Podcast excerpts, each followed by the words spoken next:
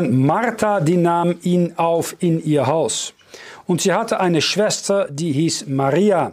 Die setzte sich zu Jesu Füßen und hörte seiner Rede zu. Martha aber machte sich viel zu schaffen, um ihm zu dienen. Und sie trat hinzu und sprach, Herr, fragst du nicht danach, dass mich meine Schwester lässet alleine dienen?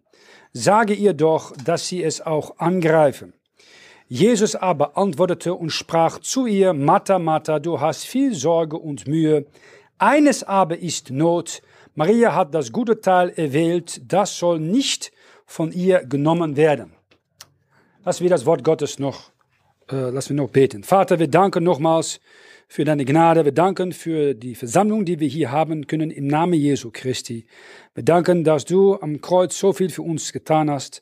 Wir danken für die Anliegen, die wir gehört haben, dass wir noch die Freiheit haben, um die, äh, das Evangelium zu predigen. Bitte speziell für unsere Schwester Carmen, dass du sie führt und schützt und auch für ihre Kinder sorgst. Und äh, nochmals hilf uns auch bei der Taufe und die Gemeinschaft. Und danke für das wunderschöne Wetter. Danke für deine Gnade, dass du uns alles reichlich gibt, um zu genießen. Wir beten auch für deinen Segen, dass du mich reinigst mit dem Blut deines Sohnes und erfüllt mit deinem Geist. Das wird klar und verständlich zu predigen. Wir beten das alles in Jesu Christi Namen. Amen. Ich möchte sprechen über das Thema Sitzen oder Rennen. Wir Männer möchten gerne Tempo machen. Wir sagen oft, wie geht es dir? Das heißt, wir gehen, wir gehen von A nach B, sind immer unterwegs, aber ab und zu möchte er, dass du auch sitzt, dass du Zeit nimmst, um zu sitzen und auf Gott und seine Stimme zu hören. In Lukas Kapitel 10 gibt es zwei Schwestern, Maria und Martha. Und die zwei äh, haben eigentlich eine bestimmte Lektion in sich. Gott nützt oft zwei Personen. Äh, zum Beispiel Kain und Abel. Kain und Abel kennen wir, das waren zwei Söhne von Adam und Eva. Und Kain war ein Mann, der sehr religiös war, die als erster ein Opfer bringen möchte. Aber Abel kam danach und das Opfer von Abel, eine Hirte, wurde angenommen. Das Opfer von Kain wurde nicht aufgenommen. Nun, die Frage ist, warum ist das? Und in Lukas Kapitel 10 haben wir eine ähnliche Situation mit Maria und Martha. Abels Opfer war ein Lamm. Gott hat ein Lamm gegeben, um da an ähm, ein Lamm gegeben, um, danke Dana, um ein, ein Lamm zu geben, um durch ein Lamm, das Blut eines Lammes, kommt man zu der lebendigen Gott. Kein hat Früchte gebracht vom Felde, aber die, das Feld war verflucht. Der Fluch über Adam war, dass Dorn und Disteln von diesem verfluchten Erde fortgebracht wurde und so möchte Adam Gott nahe kommen. Gott hat das nicht akzeptiert. Aber aber wusste von seinen Eltern, dass Gott Blut eines Lammes forderte. Wie wusste er das? Weil Gott hat ein unschuldiges Tier getötet und Adam und Eve mit Tierenfelle bedeckt. Und durch das Blut eines unschuldigen Tieres kann man nahe zu Gott kommen. Keine religiöse, nicht akzeptiert, obwohl er sehr fleißig war. Und aber der nicht religiöse, die später kam mit dem Blut eines Lammes und das wurde akzeptiert. Abraham und Lot haben das gleiche. Abraham, ein Mann, der in Glaube gehen musste, das Land Ur verlassen, um nach Kanaan zu gehen, was er niemals gesehen hatte. Und Lot, der weltliche Christ, die einiges getan hat, aber schlussendlich, wenn er die Chance hatte, nach Sodom und Gomorra zu gehen, nach Sodom und Gomorra gegangen ist, um da bei Sodom und Gomorra sein Vieh zu setzen, in die Hoffnung, dass er da viel Gewinn bekommen könnte. Aber Lot kam dann später in Sodom und Gomorra, wurde verführt durch diese Sünde und hat alles verloren am Ende seines Lebens. Die Stadt wurde mit Feuer zerstört.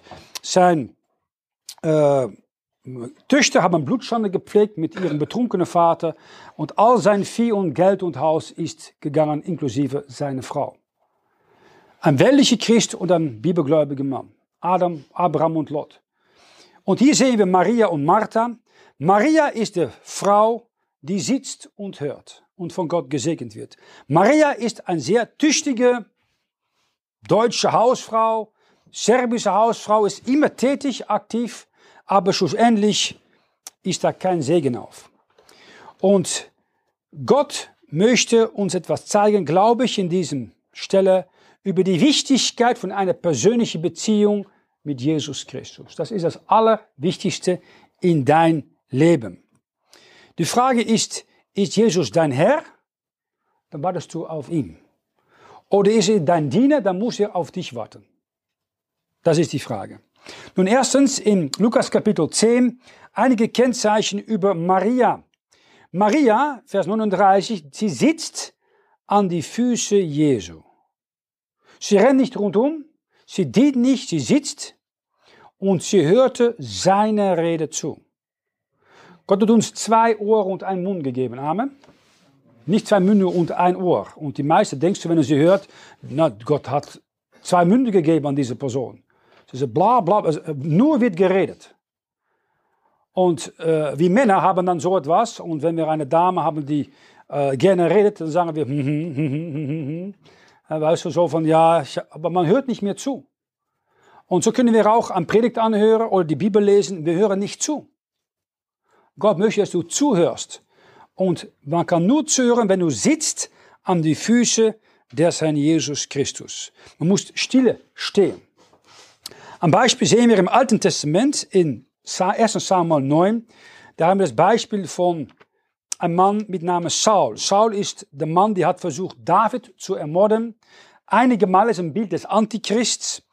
Und Samuel muss Saul, äh, Entschuldigung, Samuel muss Saul äh, salben zum König.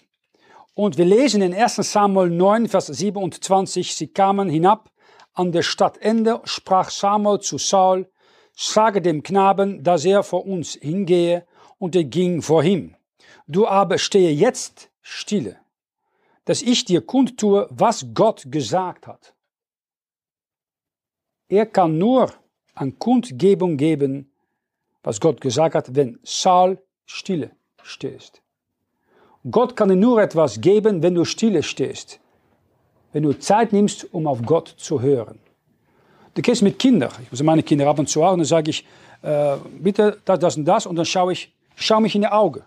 Schau mich in die Augen. Weil ich kann sehen in die Augen von jemandem, ob er zuhört, ob er einfach sagt, ja, ja, ja, ja. Und dann geht es direkt raus. Kannst in die Augen von jemandem sehen, ist er, ist er darin, ist er dabei oder ist er überall, aber nicht bei was du sagst. Nun, Maria war dabei, Martha nicht. Martha, die hat überall rundgelaufen, kannst du dir vorstellen, wir sitzen da, bin am Predigen und habe eine Schwester, die geht überall rundum, willst du noch was Kaffee trinken, dann ein Kaffee trinken, noch ein Gützli haben und so weiter, blablabla. Die kann unmöglich hören, was ich sage, ganze Zeit. Absolut unmöglich. Aber so sind wir oft auch. Wir sind errettet, wir sind dankbar, dass wir errettet sind, die Vergebung der Sünde haben, das ewige Leben haben, der Heilige Geist für ewig haben. Aber dann kommt das Punkt, nehmen wir Zeit, um auf Jesus zu hören. Haben wir Zeit jeden Morgen, um mit ihm Zeit zu verbringen? Oder steht er da an der Seite deines Betts und denkt, ah, du stehst auf und du fliegst das Bett raus, schnell noch irgendwann ein Frühstück und gehst in die Arbeit, schaffe, schaffe, schaffe, kommst nach Hause, überall allerlei Sorgen und Probleme und am Ende denkst du, oh ja, die Bibel, ja, na, na, morgen, morgen lese ich schon ein Vers, vielleicht. Und das ist fertig. Und der Herr steht da so und schaut dich an und du bist wie rennen, rundrennen und du machst dir Sorgen und Probleme. Und ihr denkt, ja, du kannst auch vielleicht auf mich erst hören. Um meinen Segen fragen. Wir haben keine Zeit dafür. Weil wir sind so beschäftigt, dass ich keine Zeit habe, zu beten und Gottes Wort zu lesen. Wir haben keine Zeit, um Sonntagmorgen äh, in den Gottesdienst zu gehen. Oder vielleicht Sonntagnachmittag. Wir müssen alle möglichen Dinge tun. Oh ja, wir waren ein bisschen spät ins Bett, äh, Samstagabend, zwei, drei, vier Uhr und so weiter. Ja, ich konnte nicht mehr genau nachdenken, weil ich habe auch noch ein bisschen getrunken. Äh, also ein Party hier und Party da und so weiter. Und ja, Gott und, oh ja, da, nächsten Monat vielleicht gehe ich auch. So wird oft gedacht. Und der Herr schaut zu und sagt, ja, dann können wir nicht erwarten, dass er seinen Segen gibt. Das geht nicht. So war Martha und das ist bekannt bei uns. Wir haben so viele Dinge zu tun, wir sind so besorgt um alle möglichen Dinge und wir vergessen, dass der Herr gerne Zeit mit uns verbringen möchte. Und Saul muss lernen, stille zu stehen. Und Samuel musste das auch lernen. Äh, er sagt das hier zu Saul, aber ein paar Kapitel davor, in 1 Samuel 3, ist Samuel da bei Eli in Shiloh und wir lesen da in 1 Samuel 3, Vers 1, Samuel, die Knabe, die dem Herrn diente und Eli war des Herrn Wort teuer zu derselbigen Zeit und war wenig Weissagen. Da war wenig Predigt, weil das Wort Gottes war teuer, da war nicht viel. Heute ist das Gleiche. Dieses Buch ist nahe verschwunden im deutschsprachigen Raum. Das ist kein klarer Predigt mehr. Und das ist keine Offenbarung von Gott mehr. Wir lesen in Vers 3, Samuel hatte sich gelegt im Tempel des Herrn, da die Lade Gottes war, ehe denn die Lampe Gottes verlöscht. Die Lampe Gottes ist verbunden mit Gottes Wort. Man kann sich da legen, er war stille da und dann konnte Gott zu ihm sprechen. Und Samuel kennt die Stimme des Herrn nicht. Äh, Vers 4, der Herr rief Samuel, er aber antwortete, hier, siehe, hier bin ich und lief zu Eli. Er hat gedacht, Eli ruft mich. Er kannte die Stimme des Herrn nicht. Warum nicht? Er hat kein Bekenntnis von Gottes Wort. Dieses Buch ist das wichtigste Buch in die Geschichte der deutschsprachigen Raum. Oder die serbische Bibel, was für Bibel du auch hast. Rainer Verlehrer in, in uh, spanisch sprechenden Gebiet. Das soll das wichtigste Buch sein. Zeit nehmen mit Gott durch sein Wort. Früher sind da Millionen Menschen umgebracht. Das war ein verbotenes Buch. Heute hat man das und man sagt, ja, ich habe keine Zeit. Das ist der ja, fremde Zustand. Vers 7, Samuel kannte den Herrn noch nicht und des Herrn Wort war ihm noch nicht offenbart. Warum brauchst du die Bibel? Dadurch kannst du den Herrn kennenlernen. Durch die Bibel. Nehmen wir an, früher war das so, da war noch kein Internetzustand und Skype und alle Sachen. Du warst in einer Auslandreise für Geschäfte, hast du einen Brief geschrieben an deine Frau es geht mir gut, ich bin mit dem Boot angekommen hier, bla bla bla. Und sie hat dann zurückgeschrieben, wieder ein paar Wochen später. Hat einen Brief gehabt, hast du so viel Mal wieder gelesen. Ich dachte, mal schön. Die Brief war wichtig, das war das Einzige, was du hast von einer Frau, von einem Mann. Das ist ein Brief Gottes, das er dir geschrieben hat. Er offenbart sich seine ganzen Ideen, seine ganzen Gedanken über die Zukunft der Welt, über dich persönlich. Und wenn du ihm lieb hast, nimmst du Zeit, das Buch zu lesen. Wenn du deine Frau nicht lieb hast, denkst du, ja, ich habe die, die, die, Bibel, die Brief gelesen, aber ich habe schon eine andere Frau, die muss ich nicht nochmals lesen.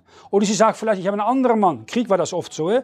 Habe die Soldaten geschrieben am Front und so weiter, kamen sie nach Hause. Ja, hat sie gesagt, ja, ich habe nichts von dir gehört all die Jahre. Oder ich dachte, du warst tot, ich habe einen anderen schon. Das ist oft mit vielen von uns auch so. Wir haben das Wort Gottes und äh, wir nehmen nicht die Zeit, das Wort Gottes zu lesen. Wir lesen in Vers 19, Samuel aber nahm zu und der Herr war mit ihm und fiel keines unter allen seinen Worten auf die Erde. Und ganz Israel von dann bis gen Berseba erkannte, dass Samuel ein treuer Prophet des Herrn war. Und dann sehen wir, dass der Herr erschien ihn fort zu Silo, denn der Herr war Samuel offenbart worden zu Silo durch das Wort des Herrn. Also Gott offenbart sich an, an Samuel durch diese Bibel. Gott offenbart sich an dir durch dieses Buch. Du brauchst das Buch. Wenn du irgendwo hingehst, nimm eine Bibel mit dir. Wenn du heute keinen hast, wir geben dir gerne eins. Das soll das Wichtigste sein für in deiner Beziehung mit dem lebendigen Gott, die Beziehung mit diesem Buch. Lerne zu lesen. Die Jugend heute lernt nicht zu lesen. Sie lesen YouTube-Videos, YouTube Dinge anschauen, Computerspiele, Bilder. Bilder sind ein Bild von einer nicht zivilisierten äh, Gesellschaft. Zivilisierte Gesellschaften, die korrespondieren mit Wörtern. Heiden durch Bilder. Und Gott hat ein Buch mit Worten gegeben. Er möchte, dass du still sitzt und Zeit nimmt, das Wort zu hören. Nun, Martha, das ist die ältere Schwester von Maria, die hat etwas anderes vor, Vers 40. Martha aber, dieses Wort aber, aber heißt, sie hat nicht gesessen, sie hat nicht zugehört. Martha aber machte sich viel zu schaffen. Tüchtige deutsche Hausfrau ihm zu dienen. Ja, sie dient ihm schon. Aber sie dient so viel, sie hat keine Zeit, um zu hören. Sie trat hinzu und sprach, Herr, fragst du nicht danach, dass mich meine Schwester lässt alleine dienen? Sage ihr doch, dass sie es auch angreife. Sie dient ihm, sie dient und sie dient. Aber indirekt ist es für sich selber. Dass jeder sehen können, wie, wie fleißig und tüchtig sie ist. Aber sie tut es nicht aus Liebe zu dem Herrn, sondern wir so sehen. Das ist für sich selber. Wenn sie es für dich selber tut, dann nachher denkst du, es ist zu viel, ich schaffe es nicht. Ich brauche Hilfe. Du verbindet, wieso habe ich keine Hilfe von so und so? Du wartest vielleicht nicht auf den Herrn. Da kann das Problem liegen. Sie hat zu viel gedient. Sie hat Hilfe gefragt, nicht an Gott. Und wir lesen in Vers 42, dass Jesus sie ermahnt und sagt, Maria hat das gute Teil erwählt. Ist Sitzen und Hören. Das soll nicht von ihr genommen werden. Wenn du das Wort hörst, wenn deine Kinder hören auf Papi, wenn du als Vater des Hauses, Familienvater, deine Frau und deine Kinder das Wort erklärt und Zeit nimmt und betet für sie, das vergessen sie nie. Das Wort kommt niemals leer zurück. Amen. Nun, wenn wir Maria und äh, die, es gibt verschiedene Marias. Hè? Wir haben Maria, die Mutter von Jesus. Das ist eine andere Maria als diese Maria Magdalena. Äh, wenn wir das Wort Maria anschauen in der Schrift, dann sieht man Folgendes. In die Evangelium, Matthäus-Evangelium ist ein Evangelium an die Juden geschrieben. Jesus wird als König dargestellt. Das fängt an mit Maria, der Mutter von Jesus. Das kennen wir mit der Weihnachtsgeschichte. Maria, die geht von Nazareth nach Bethlehem und so weiter. Aber es endet nicht mit Maria, der Mutter von Jesus. Es endet mit Maria Magdalena. Es geht von einer jüdischen Jungfrau zu einer Sünderin, die durch Gnade errettet wurde. Das ist wichtig für Gott. In Markus Evangelium, da wird Jesus als Diener dargestellt, ist Maria Magdalena die wichtigste Maria. Maria ist auch eine Dienerin geworden, sollen wir später sehen. In Lukas Evangelium, da wird Jesus als Gott, Sohn des Menschen dargestellt. Es fängt an mit Maria, der Mutter von Jesus, und es endet mit Maria Magdalena wieder. Und Johannes Evangelium ist das letzte Evangelium. 14 Mal wird Maria erwähnt, 13 Mal ist es Maria Magdalena, nur einmal Maria, der Mutter von Jesus. Was lernen wir davon? Dass für Gott nicht so wichtig ist, wie du von Natur bist, was für Herkunft du hast, was für äh, Land du kommst. Was wichtig ist, wenn du in Christus bist, dann hast du einen ganz neuen Lauf, eine ganz neue Karriere. Einen ganz neuen geistigen Zustand, einen neuen geistlichen Vater, eine neue geistliche Mutter, einen neuen Heim. Das ist alles neu in Christus. Du bist adoptiert, ein Kind Gottes geworden. Und äh, daran sollen wir uns äh, freuen. Nun, am Moment, dass wir die Zeit nehmen, dass du die Zeit nimmst, jeden Tag zu sitzen und zu hören und am Sonntag ein Gottesdienst kommt und das Wort Gottes hört, dann sagt Gott, möchte er sieben besondere Segnungen dir geben. Der erste ist, dass er, wenn du Zeit nimmst, um zu sitzen und zu hören, du kannst errettet werden. In Lukas Kapitel 8, Vers 2 lesen wir Folgendes über diese Maria Magdalena. Lukas 8, Vers 2. Dazu etliche Weiber, die, die er gesund hatte gemacht von den bösen Geistern und Krankheiten, nämlich Maria, die der Magdalena heißt, von welcher waren sieben Teufel ausgefahren. Teufel sind unreine Geister. Nicht Dämonen, unreine Geister, Teufel. Na, wenn jemand ein Teufel hat, kann er schon ein Teufel oder sie ein Teufel sein, aber sieben sind eine Menge. Sie war voll von Teufel, diese Frau. Aber Sie wurde gesund gemacht. Von wem? Von Jesus Christus. Du wirst errettet werden, du wirst frei von unreinen Geist werden, du wirst Frieden mit Gott finden. Komm zu Jesus. Sitze und komme zu Jesus. Ich war 17 Jahre alt und ich hatte keine Zeit für Gott. Ich war rundrennen und Fußball und studieren und das, dies und das. Und Gott hat gesagt, ich brauche dann Aufmerksamkeit zu haben. Du musst mal ein bisschen sitzen. Kreuzband kaputt, Meniskus kaputt, andere Innenbandriss kaputt, Innenbandriss. Anderthalb Jahre kein Fußball, ich war allein im Krankenhaus, was tue ich dann? Oh, hier ein Bibel, ja, lass ich mal lesen. Habe ich angefangen zu lesen. Und so hat Gott mich gefunden. Er musste meine Aufmerksamkeit ziehen, durch meine Knie zu brechen. Einige von euch müssen vielleicht ins Gefängnis kommen. Einige von euch müssen halb kaputt sein, physisch. Bis sie mal nach oben schauen und sagen, Gott, was tue ich eigentlich hier? Was habe ich mit meinem Leben getan? Dass du einen, einen Rückblick von Gott bekommst und sagt, du denkst, es hat alles so super gemacht, aber ich bin nicht zufrieden damit. Du hast dein Leben weggeschmissen. In meinen Augen, vielleicht nicht in den Augen von anderen.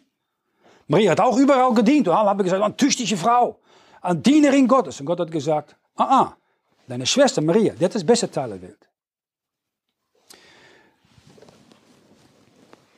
Vielleicht brauchst du zu Jesus zu kommen, um geheilt zu werden, um genesen zu werden, um errettet zu werden, um gewaschen zu werden in dem Blut Jesu, um von unreinen Geistern befreit zu werden. Das kann nur Jesus tun, wenn du ihm erlaubst, wenn du still sitzt und auf ihn hörst. Zweitens, sie glaubte Jesus Prophezeiung. in Johannes Kapitel 12, Vers 3. Johannes Kapitel 12, Vers 3. Da nahm Maria ein Pfund Salbe von ungefälschter köstlicher Narde und salbte die Füße Jesu und trocknete mit ihrem Haar seine Füße. Das Haus aber ward voll vom Geruch der Salbe. Sie hat ziemlich viel Geld investiert, um Jesus zu salben. Nun, wie, wie, wie, wie viel war das? Vers 5, 300 Groschen wert, das ist ein Jahreslohn. Und der Herr sagt in Vers 7, lass sie mit Frieden. Solches hat sie behalten zum Tage meines Begräbnisses. Das heißt, sie war die Einzige, die glaubte, was er gesagt hat. Dass die Hohepriester und Schriftgelehrte vorhatten, ihn zu töten.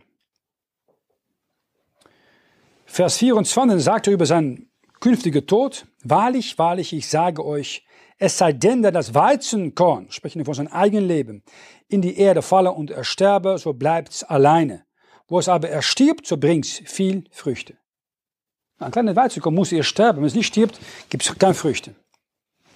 Und das Gleiche sehen wir bei seinem Leben. Jesus musste sterben, um dich zu retten. Wenn ich gestorben wäre, hätte keiner von uns errettet werden können.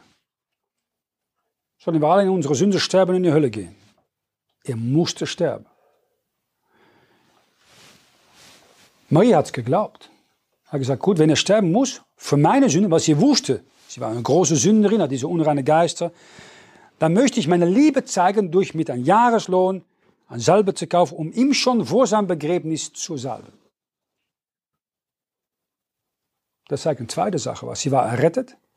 Sie hat einen Jahreslohn investiert in ihn. Sie hat die Prophezeiung geglaubt über seinen Tod und sie hat vieles aufgegeben. Rettung kostet nichts, ist umsonst. Aber Nachfolge kostet ihr alles.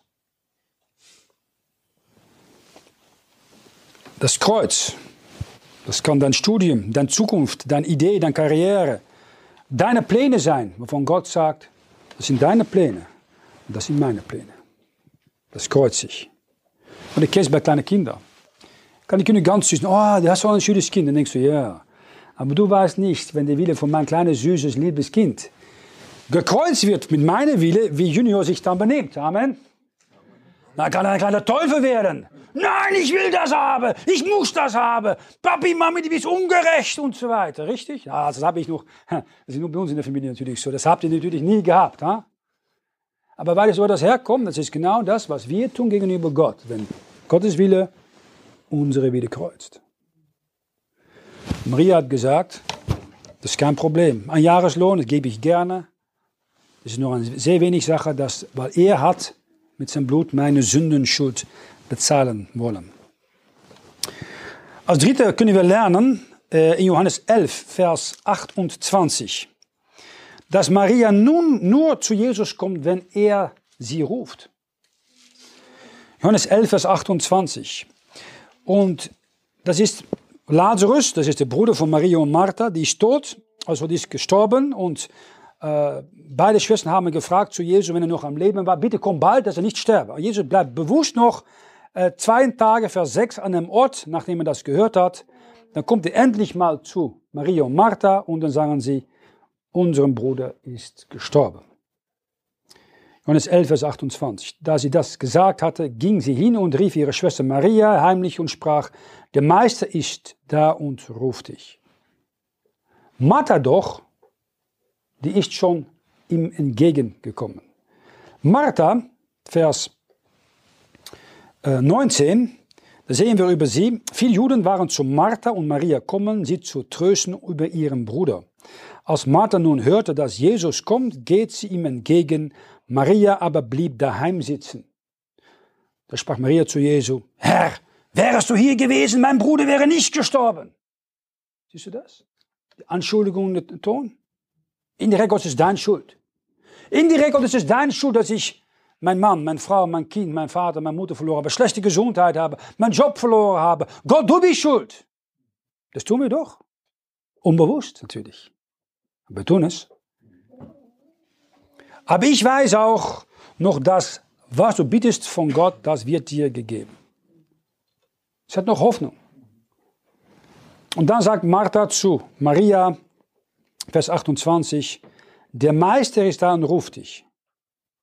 Dieselbige, das ist Maria, als sie das hörte, stund sie eilend auf und kam zu ihm. Sie wartet auf den Herrn. Sie kommt nur, wenn ihr sie ruft. Martha nicht, Martha geht sie entgegen. Gott, ich brauche das, ich brauche das, bitte tu das. So sind wir auch nicht als Christen oft. Gott, ich brauche unbedingt, dass du das Gebet erhörst, aber sofort. Eigentlich gestern muss es schon erhört sein. Dann sagte oh ja, nun muss ich da für dich sein. Und du hast keine Zeit für mich gehabt, die letzten Wochen.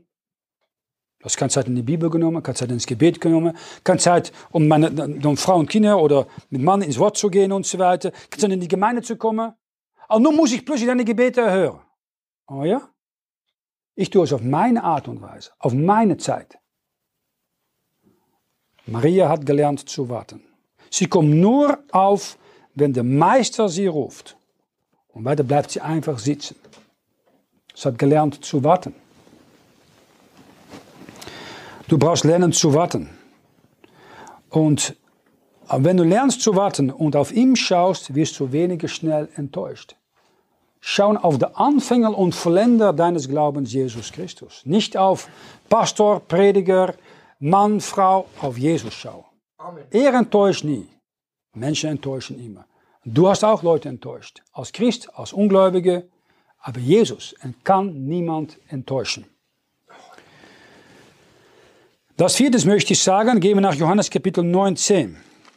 Das ist beim Kreuz. Man denkt natürlich, nein.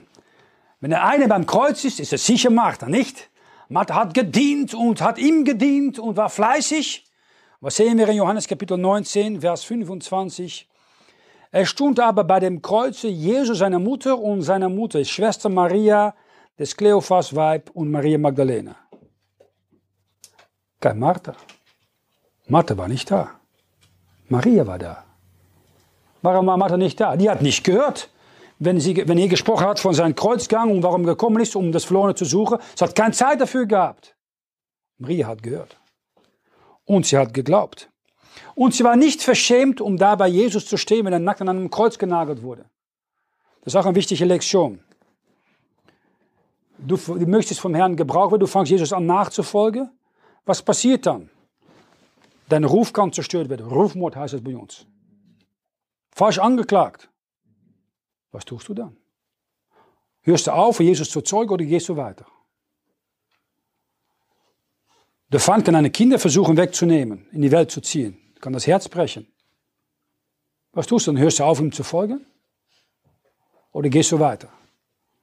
Maria war da beim Kreuz und sie ging weiter. Als fünftes können wir etwas lernen, dass Maria da war, nachdem Jesus auferstanden war. Er hat nicht nur geglaubt, sie hat nicht nur geglaubt, dass Jesus da sein sollte, um am Kreuz zu sterben, aber sie hat auch gehört, nach drei Tagen soll der Sohn des Menschen auferstehen von den Toten. Johannes Kapitel 20, Vers 1. An der Sabbat einem kommt Martha, ah, ah, kommt Maria Magdalena früh, da es noch finster war, zum Grabe und sieht, dass der Stein vom Grabe hinweg war. Wer war da? War das Petrus? Nein. Johannes auch nicht. Jakobus auch nicht. Die anderen neun Aposteln, die Männer Gottes, die Wunder und Zeichen getan hatten? Nein, keiner war da. Eine Frau war da. Die Mutter von Jesus vielleicht? Auch nicht. Es war diese große Sünderin, die sieben böse Geister Teufel hatte, aber die hat gelernt, eine sehr wichtige Lektion, an die Füße Jesu sitzen und ihm zuhören. Sie kam da, ganz früh, wahrscheinlich schon bevor die Sonne aufgegangen war, und wir lesen in Vers 11 von Johannes 20, Maria aber stund vor dem Grabe und weinte draußen. Als sie nun weinte, guckte sie in das Grab. Sie hat geweint. Ihr Herz war gebrochen. Und sie guckt in das Grab. Und was sieht sie da? Sie sieht keinen Leichnam von Jesu, sie sieht zwei Engel. Und die geben sie eine Botschaft. Vers 16. Äh, Vers 15. Spricht Jesus zu ihr, Weib, was weinst du? Wen suchst du?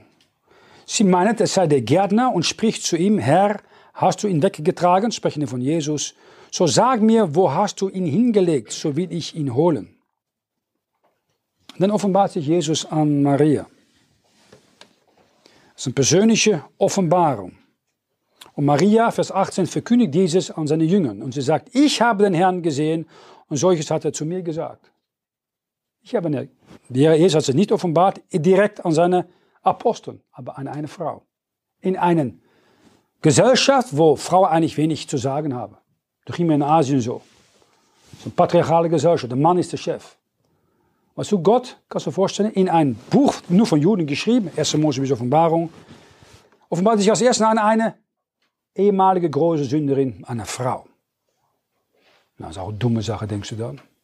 Nein, weil Maria hat eine Sache getan, die die zwölf Apostel niemals gelernt hat werden. Sitzen an die Füße Jesu und zuhören. Und deswegen hat Maria als erste diese Offenbarung bekommen. Und ihm persönlich gesehen. Und das ist auch für uns wichtig. Wir sind errettet, soweit ich weiß. Wir sind alle hier errettet. Jesus ist in dir durch seinen Geist. Und das heißt, wir sind sein Braut. Und ein Braut erwartet der Bräutigam, Jesus Christus.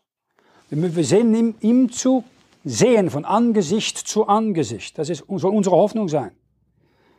Und er offenbart sich uns einmal, von Angesicht zu Angesicht. Das ist unsere Hoffnung, die uns reinigt. Und daneben möchte ich sagen, die erste Offenbarung nach der Auferstehung war an Maria Magdalena. Markus 16, Vers 1.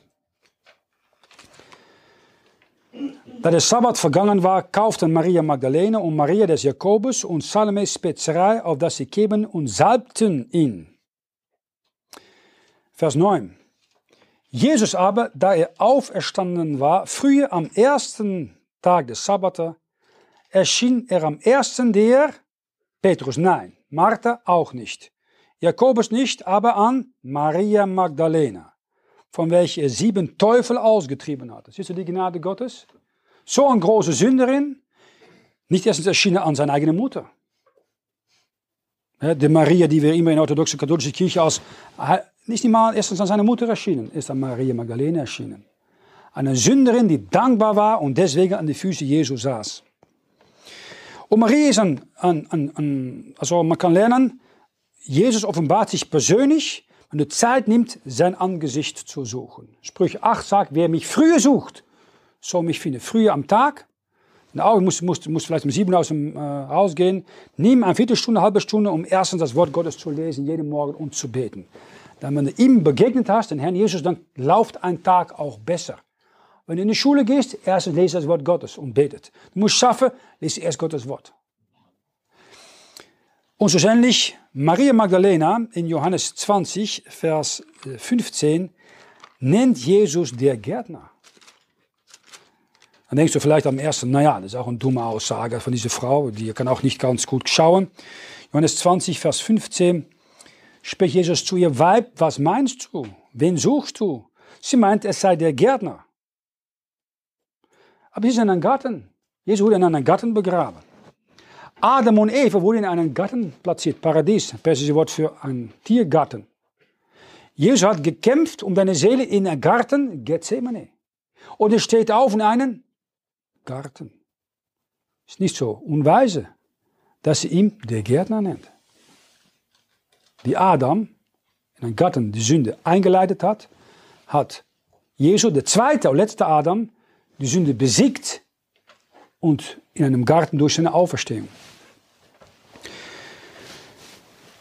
Die Frage ist, wie ist die Gatte in deinem Herzen? Ist da allerlei Unreinheit und Unruhe und unbekannte Sünde oder ist da Ordnung? Und ist da äh, ein Segen Gottes? Komm nach als letzte Markus Kapitel 4, dann haben wir einen Seemann, die Gott, Gottes Samen sät im Herzen der Menschen. In Markus Kapitel 4, da kommt diesen Seemann, die sät in vier verschiedene Arten von Boden. Und wir lesen da in Vers 7 von Markus 4, etliches fiel unter die Dornen und die Dornen wuchsen empor und erstickten es und es brachte keine Frucht. Der Boden war gut, aber da waren auch Dornen und Disteln. Was ist das ein Bild von? dann bin ich weiter in Vers 19, dann sehen wir Vers 18 und 19 von Markus 4, die Erklärung von diesem Gleichnis. Diese sind, die unter die Dornen gesät sind, die das Wort hören. Würde ich sagen. Hören das Wort, rettete Leute. Aber was ist das Problem? Was erstickt das Wort Gottes, dass es Frucht trägt, 30, 60, 100-fältig? Die Sorge dieser Welt und der betrügliche Reichtum und viel andere Lüste gehen hinein und ersticken das Wort und es bleibt ohne Frucht. Ich will Frucht tragen. Dann brauchst du ein Herz in Ordnung zu bringen. All diese betrügliche Reichtum. Reichtum an sich ist keine Sünde. Aber der Geiz, der Wurzel, ist der Wurzel aller Übels, der Geldgier. Das kann ein Götze sein für viele Leute, hier in der Schweiz speziell. Die Sorge dieser Welt. Diese Welt hat seine normale Sorge. Aber du sollst dann die Sorge auf den Herrn zu werfen. Er sorgt für dich. Suche erst das Reich Gottes und seine Gerechtigkeit. Und Gott gibt dich auch das andere, um reichlich zu genießen. Und viele andere Lüste kommen darin. Ich will das und ich muss das haben. Problem ist, du kannst schaffen, du kannst Geld verdienen. Aber du musst aufpassen, wo du das Geld einsetzt. Um nur das zu nehmen, was du willst das zu investieren in Gottes Reich. Ich sage zu euch Männer, du sagst mir, wo dein Geld hingeht, ich sage dir, wo dein Herz hingeht. Heute sind wir in der Schweiz, da werden Milliarden gesteckt in Tierfutter. Tierfutter, Tierzeug, absolute Wahnsinn. Da geht viel mehr in Tierfutter als in Mission heute in der Schweiz. Warum? Tiere sind wichtiger als Gottes Wort und unerlöste Seelen. Für die Christen. Nun, was können wir lernen von Maria, die an den Füßen Jesu sitzt und zuhört? Du kannst nur Offenbarung Gottes bekommen, Gemeinschaft mit Jesus haben, wenn du lernst zu sitzen, stille zu sein, zu hören, zu warten, zu glauben, was er dich offenbart in diesem Buch, zu erwarten, zu hoffen und bereit zu sein, dass wenn Jesus heute kommt, du ihm dann entgegengehen kannst in der Luft, wenn er kommt, um uns heimzuholen. Du bist verantwortlich für deine persönliche Beziehung mit Jesus Christus. Er ist immer da. Das Wort ist da. Er betet für dich. Aber er wollte, dass du Zeit nimmst mit ihm. Und zweitens, dann kann er Sorge tragen, dass du Frucht trägst. Und er sorgt für die Reichweite von deinem Dienst. Wenn du Verantwortung nimmst für die Tiefe von deiner persönlichen Beziehung mit dem Herrn Jesus Christus. Das ist das Allerwichtigste nach deiner Rettung. Wenn du noch nicht errettet bist, dann brauchst du ein Ding zu tun, dann brauchst du einfach zu sagen, Jesus Christus, ich brauche dich alleine als mein Erlöser. Bitte komm in mein Herz und rette mich von meiner Sündenschuld. Das ist das alle andere, das einzige andere, was wichtig ist. Also zusammen noch abschließen mit einem Lied.